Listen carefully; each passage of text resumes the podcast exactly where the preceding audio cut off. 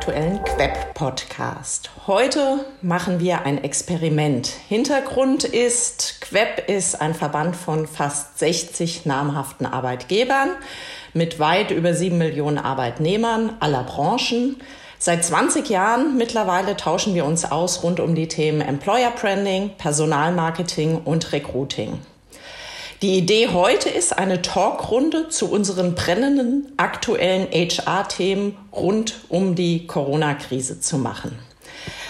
Und meine Talkgäste sind heute Ute Neher. Sie ist Head of Global Talent Acquisition bei der Telekom und stellvertretende Vorstandssprecherin bei Queb. Markus Reif, Director Human Resources bei der Hyundai Bank und Beirat bei Queb. Helge Groll, Leiter Global Employer Branding und Recruiting bei Covestro und Vorstandssprecher bei Queb und Professor Dr. Tim Weitzel, Inhaber des Lehrstuhls für Wirtschaftsinformatik an der Uni Bamberg und ebenfalls Beirat bei Queb. Hallo zusammen, schön, dass ihr dabei seid und dass ihr euch bereit erklärt habt, bei diesem Experiment mitzumachen. Mein Name ist Susanne Hüsemann, ich bin die Geschäftsführerin von Queb und wenn wer mehr zu mir wissen will, der kann sich den ersten Podcast von Queb anhören. Da erzähle ich alles.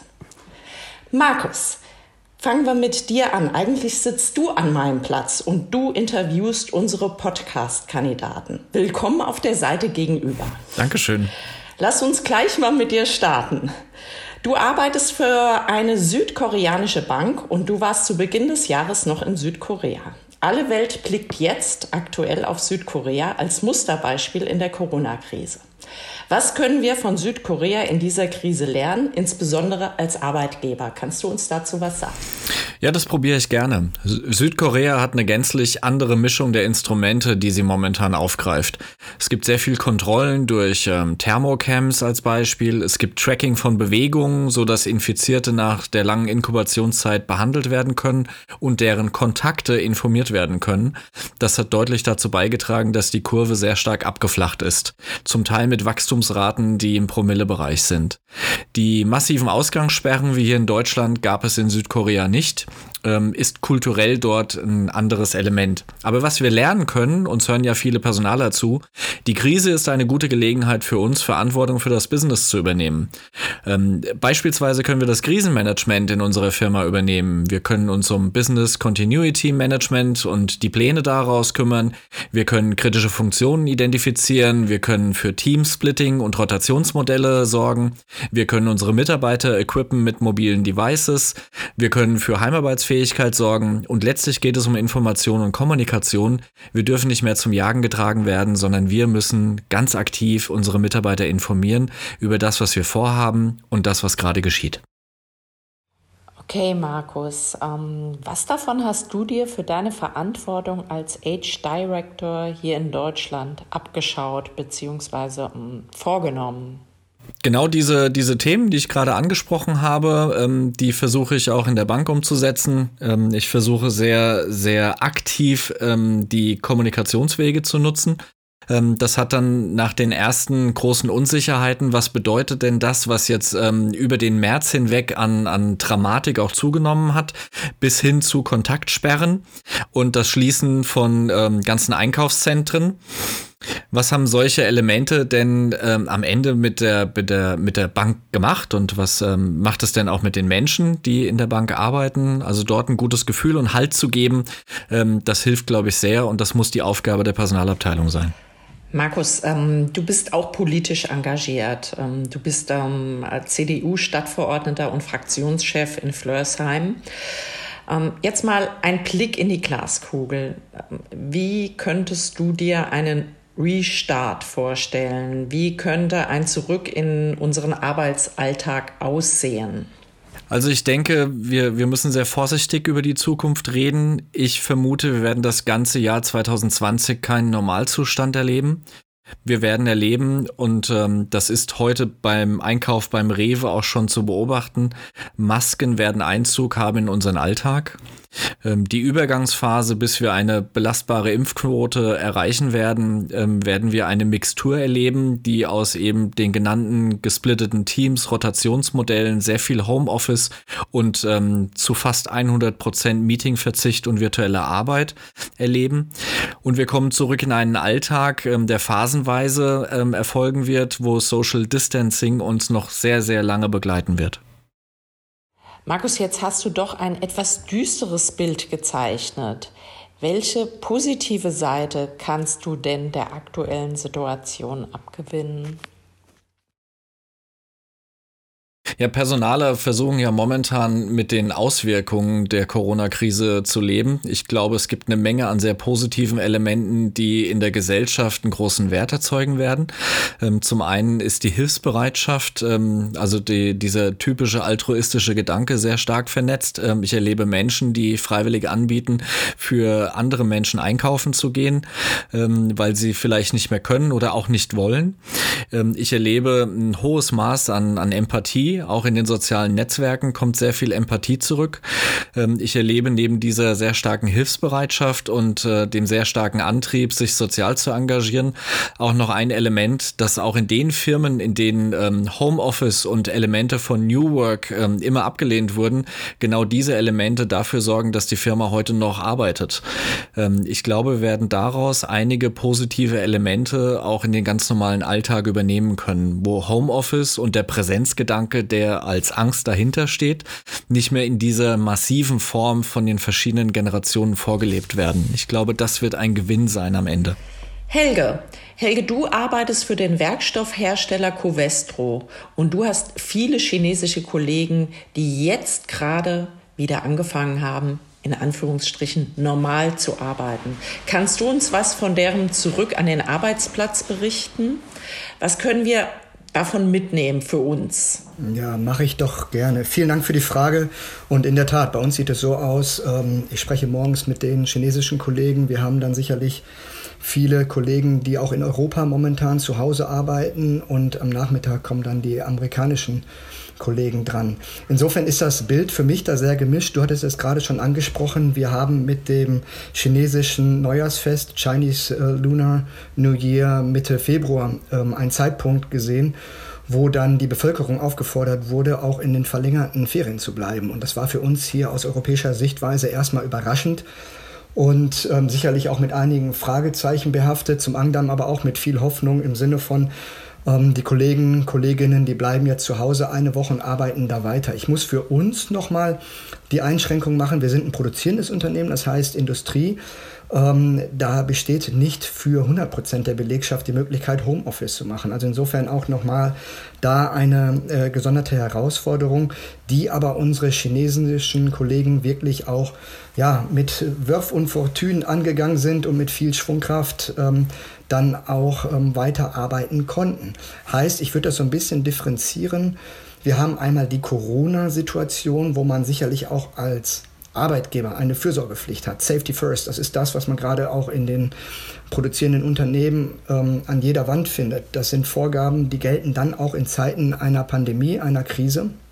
Ich glaube, hier haben wir dann ganz deutlich gesehen, dass nicht nur die chinesischen Kollegen, aber die halt eben als erste das ganze personalwirtschaftliche Instrumentarium auch nutzen konnten und nutzen mussten. Also heißt, ähm, was machen wir mit Kurzarbeit, was machen wir aber mit Homeoffice, was passiert mit der Urlaubsregelung, genehmigter Urlaub, können wir den verschieben, können wir den nicht verschieben. Also alle die Fragen, die dann auch ein bisschen zeitverzögert hier in Europa bei uns auf dem Tisch landeten, beziehungsweise jetzt auch von den amerikanischen Kollegen angegangen wird.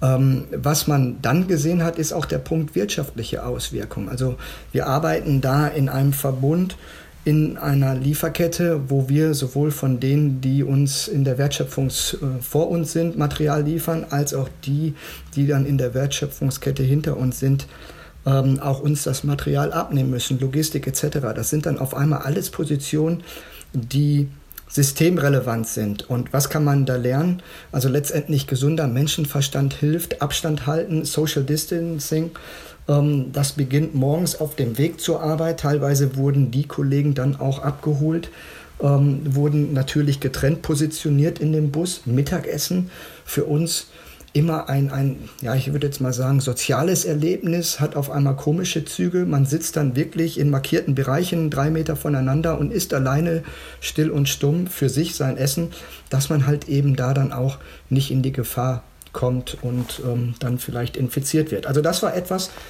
ähm, was uns sicherlich bewegt hat. Ganz interessant fand ich noch, wir haben dann auch als ähm, Unternehmen einen virtuellen Gym, ähm, einen Fitnessraum angeboten. Also auch die Kollegen, die dann Homeoffice machen konnten und machen mussten, trotzdem auch weiterhin ermuntert und den Rahmen dafür gesetzt, doch auch ähm, neben all dem, was das berufliche und das private hergibt, dann auch noch an die persönliche Fitness und Gesundheit zu denken. Insgesamt, ja, ein breites Handlungsfeld. Ein Aspekt vielleicht noch, ähm, die sind in der Tat jetzt und wir haben hier Anfang April, die sind jetzt seit zwei Wochen wieder zurück im Büro. Wenn ich mit meinen Kollegen spreche, sagen die back, of, äh, back to normal. Wenn ich dann aber frage, naja, kind of normal, dann heißt es, nein, nein, wir sind schon wieder, wir arbeiten, wir haben eine Maske auf, wir halten Abstand, wir waschen uns die Hände. Aber da sieht es so aus, dass sie dann wirklich wieder im Alltagsgeschäft angekommen sind. Wie organisiert ihr denn an euren Sto deutschen Standorten im Augenblick das Arbeiten? Das Zeitversetzte, was ich gerade gesagt hatte, genau, wir produzieren weiterhin. Ähm, und ähm, wir sind genau dann auch so betroffen wie äh, unsere Lieferindustrie, aber auch halt eben letztendlich die Industrien, Automotive, Construction vorneweg, ähm, die bei uns zu den Kunden gehören. Ähm, insofern, da haben wir auch diese beiden Welten, zum einen produzierendes Unternehmen, zum anderen aber auch dass wir viele Kollegen haben, alle Kollegen, die dann in den Servicebereichen sind beispielsweise, ähm, die dann jetzt auch Homeoffice machen können und machen müssen.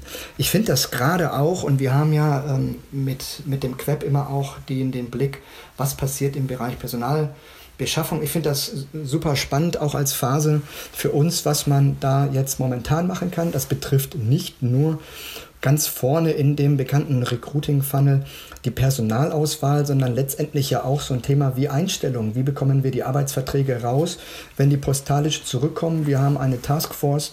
Ähm, das sind für mich die wahren Helden, die arbeiten sich dann wirklich auch aktuell im Büro. Dadurch, dass wir als Unternehmen operativ weiter tätig bleiben können. Punkte wie Onboarding, ähm, wie stellen wir den Mitarbeitern dann auch ja, nicht nur die Hardware zur Verfügung, sondern auch ähm, trotzdem das Gefühl, dass sie jetzt bei uns in einer größeren Community, auch in einem großen Team starten. Das ist etwas, ähm, wo wir jeden Tag noch dazulernen. Ich glaube, das kann man nur offen und transparent, an, äh, transparent angehen. Da gibt es keine Lösung, die wir mal eben so aus der Schublade ziehen. Insofern eine sicherlich stressige, herausfordernde Zeit, aber ich hoffe auch dann eine Zeit, in der wir als Unternehmen viel lernen und als Funktion auch viel mitnehmen werden für die Zukunft. Dann gehen wir mal zur Farbe Magenta. Ute, die Telekom. Was kannst du uns berichten, wie eure Arbeitswelt im Augenblick neu sortiert und organisiert ist? Was habt ihr gemacht? Was sind die größten Herausforderungen? Was läuft gut? Wo hakt es noch? Zum einen, ähm, glaube ich, haben wir als Telekom das Glück gehabt oder haben das Glück, dass wir ja für das Thema Digitalisierung und Netze stehen. Das heißt, für einen Großteil unserer Belegschaft oder für einen Anteil unserer Belegschaft war das Thema Mobile Working etwas, was normaler schon war. Das heißt, wir hatten die Möglichkeit auch schon davor von zu Hause aus zu arbeiten dass wir natürlich jetzt alle von zu Hause aus arbeiten, mit der Herausforderung noch, äh, dass daneben dran auch noch Kinder sind und andere Tätigkeiten abzudecken sind, das ist natürlich auch für uns neu. Es gab aber auch bei uns Bereiche, ähm, die haben nicht von jeher auch im Homeoffice gearbeitet, auch unsere gesamten Servicebereiche, die tun das jetzt tatsächlich auch. Also das heißt, unser Service Center ist jetzt ein verteiltes Service Center in ganz vielen einzelnen Wohnungen, um den, ja, den Menschen, die Nachfragen haben, was mit ihrem Telefon, was mit ihrem Anschluss ist, auch Antworten zu geben. Es gibt bei uns aber auch tatsächlich Bereiche, die kann man nicht im Homeoffice machen. Also ähm, ich nenne die meine Magenta-Heldinnen. Das sind genau die, die zum Kunden noch rausfahren, der Techniker, der dann dafür sorgt, ähm, dass die Leitung wieder entsperrt wird, wenn da was ist, oder der den Hausanschluss sichert. Ähm, das sind aber auch die, die die, die Antennen ähm, sichern, die da hochklettern und Themen tun. Ähm, also die Techniker dieser Welt, die auch unsere ähm, Zentren, Datencenter sicher halten. Also von daher haben wir eine gemischte Welt. Die eine sicher zu Hause im Homeoffice mit sehr vielen frühzeitigen Informationen auch aus unserem Konzernlagezentrum heraus und die anderen mit dem Dienst am Kunden, für den Kunden, für unsere Menschen, für die Welt da draußen, die ähm, mit genügend Sicherheitsmaterialien und Schutzausrüstung auch ausgestattet wurden, wo es aber auch von uns nochmal eine Informationskampagne an den ja, an die Kunden herangab, was auch zu beachten ist, dass es eben nicht unhöflich ist, wenn man sich nicht die Hand gibt und dass man eben auch einen Mundschutz trägt, was ja für uns in Deutschland einfach nichts Normales ist. Hm, hm. Gib uns doch mal bitte ein paar Beispiele für die alltäglichen Dinge jetzt bei euch direkt im HR-Bereich. Also ähm, Beispiele, macht ihr überhaupt noch Interviews oder nur noch per Video? Wie äh, findet eine Auswahl statt? Äh, macht ihr noch Workshops, Karrieremessen, Assessment Center? Also all diese Dinge. Habt ihr noch eine Notbesetzung für Arbeitsverträge? Wie schaut es bei euch aus? Also grundsätzlich haben wir unseren kompletten Einstellungsprozess digitalisiert und ich kann auch seit dieser Woche sagen, wir haben die erste komplette virtuelle Einstellung auch generiert. Das heißt, da hat nie ein Fachbereich den Kandidaten live und in Farbe, also in Person gesehen, sondern tatsächlich nur per Video, per virtuellem Assessment Center und dann bis hin jetzt zur Einstellung. Ähm, das ist jetzt etwas, was nicht komplett neu ist. Also Video-Interviews zu machen, ist jetzt nicht das Rades neue Erfindung. Ähm, aber es komplett durchzuziehen ist neu. Auch Führungskräfte, die da bisher sehr verhalten waren, ähm, mussten jetzt auch lernen und umdenken, wie gehe ich damit um. Wir haben es aber auch versucht, gerade für die Bewerber einfacher zu machen, weil auch da gab es ein paar Vorbehalte wie gehe ich damit um, wie muss ich mich darauf vorbereiten, muss ich mal was anderes einrichten. Da haben wir halt tatsächlich auch Support, sowohl technischerseits als auch in der Beratung gebeten, gegeben. Und Führungskräfte, die zum allerersten Mal ein Videointerview machen, na klar nehmen wir die erst noch mal mehr an die Hand und ähm, helfen ihnen auch dadurch, äh, das zu verstehen. Ähm, ein Assessment Center ähm, ist vergleichbar mit einem Assessment Center Face-to-Face. -face. Auch da gelten die Gütekriterien, die Verhaltensanker, die abgeprüft werden, sodass wir uns da im Einstellungsprozess sehr, sehr sicher fühlen. Ähm, die Kehrseite der Medaille ist, das eine ist unsere Sicht, das andere ist die Kandidatensicht. Und wenn der Kandidat natürlich nicht Ja sagen kann, weil er den, seine neue Führungskraft noch nicht persönlich kennengelernt hat, dann ist das auch eine Aussage. Oder wir haben jetzt auch Kandidaten gehabt, die haben halt für ihr virtuelles Assessment Center abgesagt, weil sie sich nicht darauf vorbereiten wollten, weil das ähm, ihnen zu viel Aufwand war. Finde ich das jetzt schlecht? Ehrlich gesagt nicht. Für mich ist das eher ein Zeichen, dass dieser Kandidat gar nicht zu uns gepasst hat, weil digitales Arbeiten gehört für uns dazu und auch sich darauf vorzubereiten gehört für uns dazu. Dann ist es eher ein Selektionskriterium gewesen. Ja, danke Ute. Ähm, Tim, kommen wir mal zu dir als Wissenschaftler. Ähm, lass uns mal neben diesen wirtschaftlichen Risiken den Blick auf das Positive richten. Welche Chance siehst du für die Zukunft des HR ähm, durch die Corona-Krise? Ja, also wir haben eine erhebliche Chance. Ähm, wie man so schön sagt, wir sind jetzt alle Coronials und das heißt, wie Markus eben auch schon meinte, dass wir, wie man das häufig nach großen Katastrophen, Erdbeben etc. beobachten kann, in der Situation sind, in der alle am gleichen Strang ziehen, an der, in, in der wirklich alle ähm, quasi ein Reset erleben und man versuchen kann, wirklich zu lernen, wie die Dinge vielleicht auch besser gehen.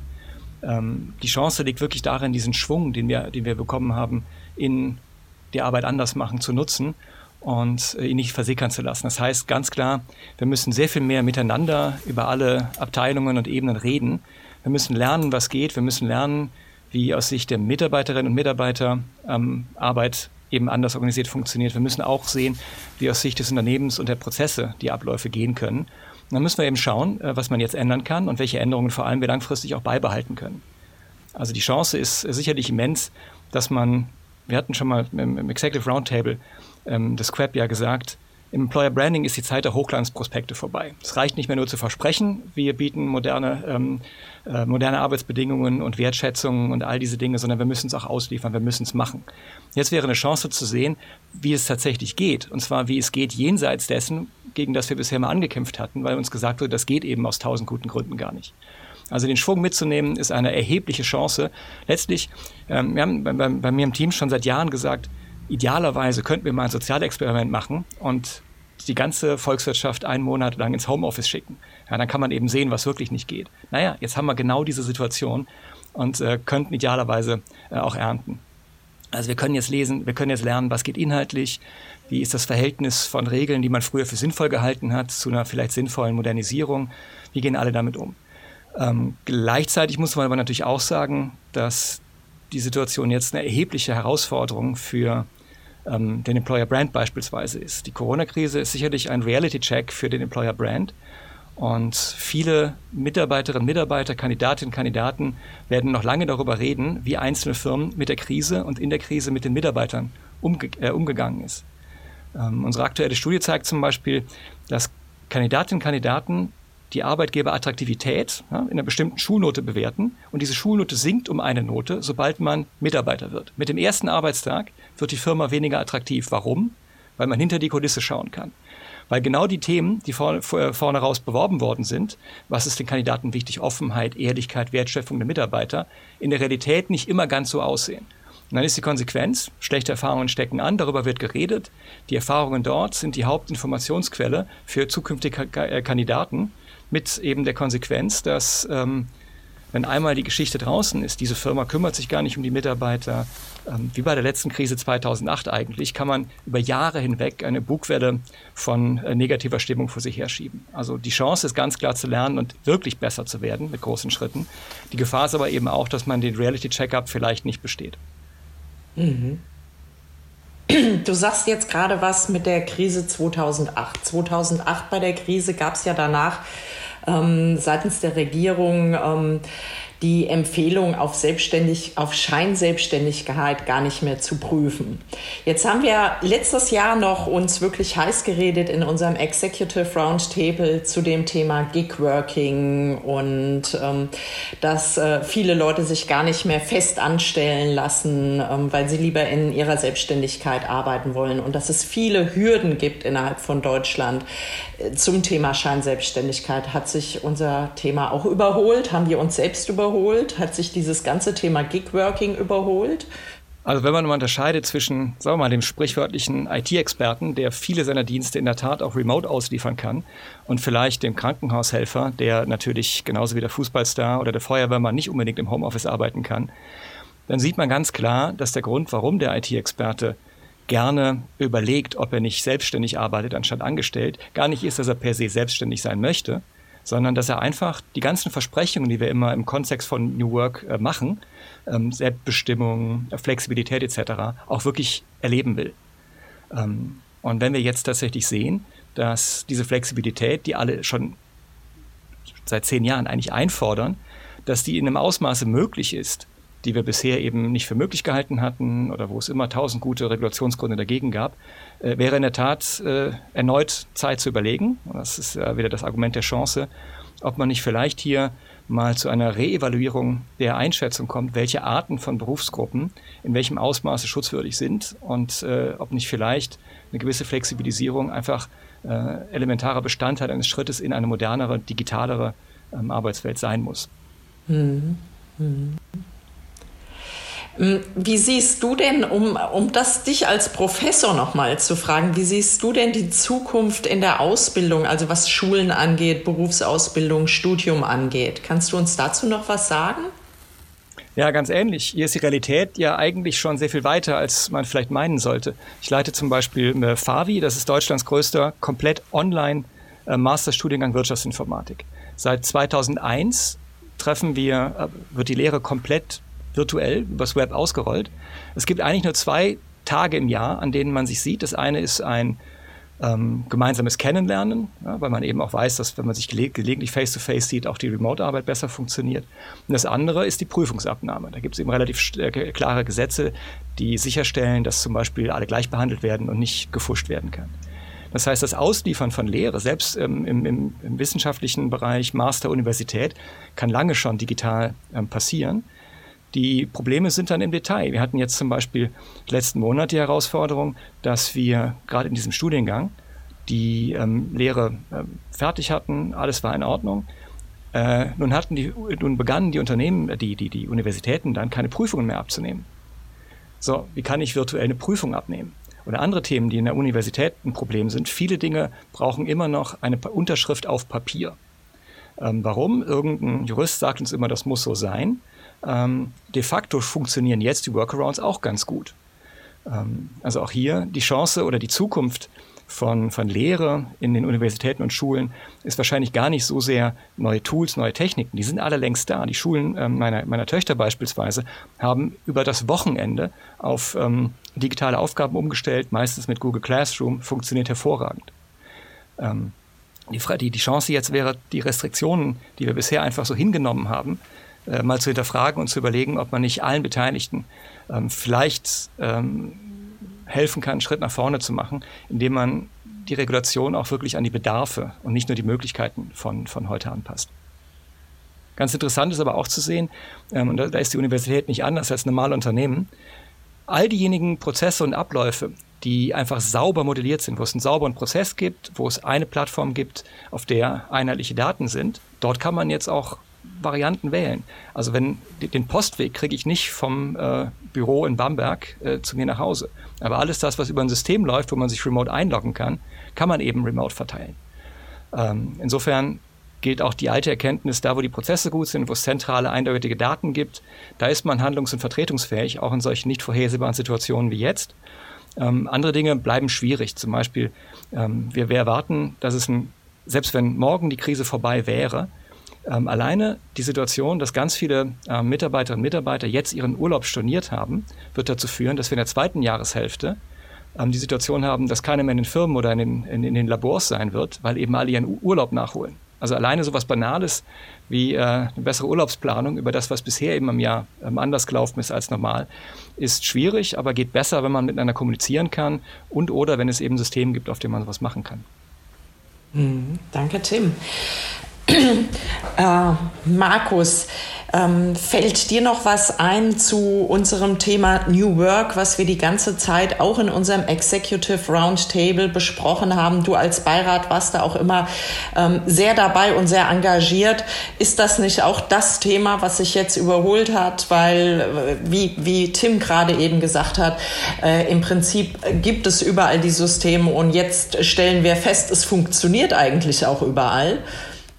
Ja, wir haben ja die verkürzte Auslegung von New Work ähm, mit äh, Homeoffice und äh, auf der anderen Seite dieser Präsenzorientierung.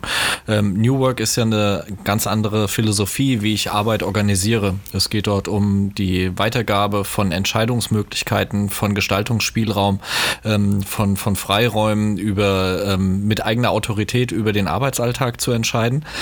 Ähm, wenn wir jetzt mal schauen, wie die meisten durch Covid-19 gerade arbeiten, dann ist es ja quasi New Work mit der Brechstange einmal in eine bestehende Kultur reingedrückt. Und genau das ist der Lackmustest ähm, für all diejenigen, die ähm, noch vorgestern behauptet haben, das geht alles nicht, weil bei uns ist das alles ganz anders. Ich glaube, diese Elemente werden jetzt quasi ähm, in einer sehr kritischen und sehr angespannten Situation in den Alltag in den Betrieben umgesetzt. Und wir müssen dafür sorgen, dass es auch nach dieser Krise nicht in Vergessenheit gerät.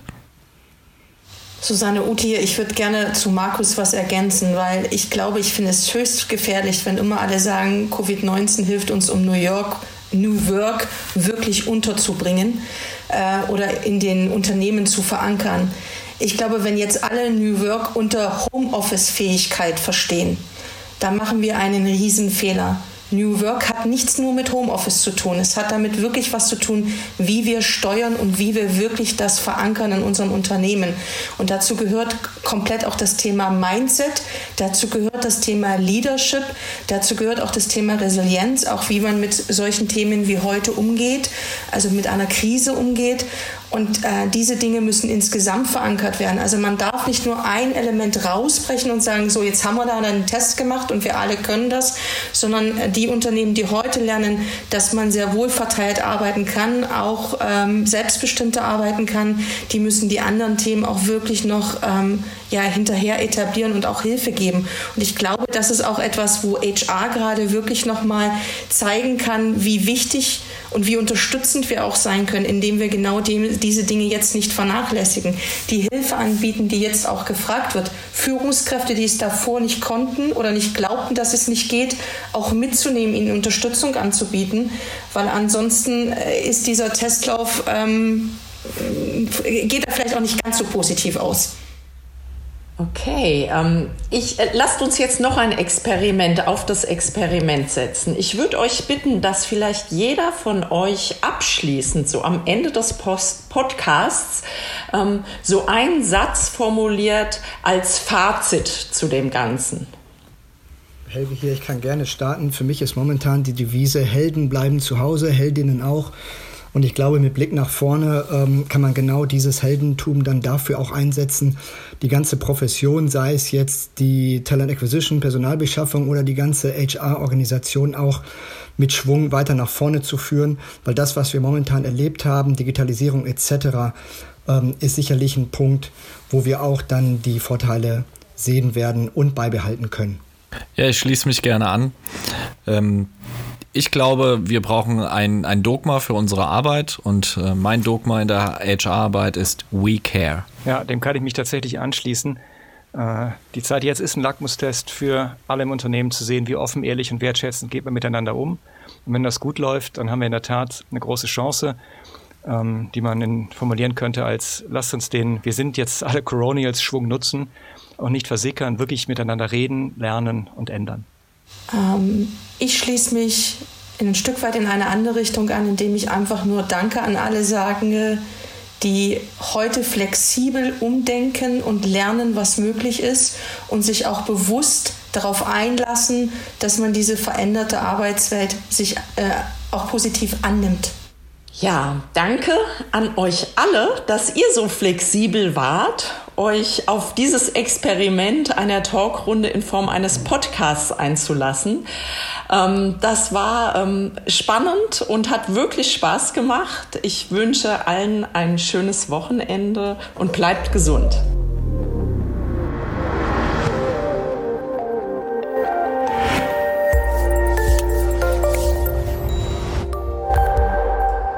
Das war ein weiterer Queb Podcast. Den Queb, Bundesverband für Employer Branding, Recruiting und Personal Marketing, finden Sie nicht nur in den üblichen Podcast-Kanälen, sondern auch über unsere Website www.queb.org. Vielen Dank fürs Zuhören. Ich verabschiede mich, Ihr Markus Reif und der Queb Quality Employer Branding.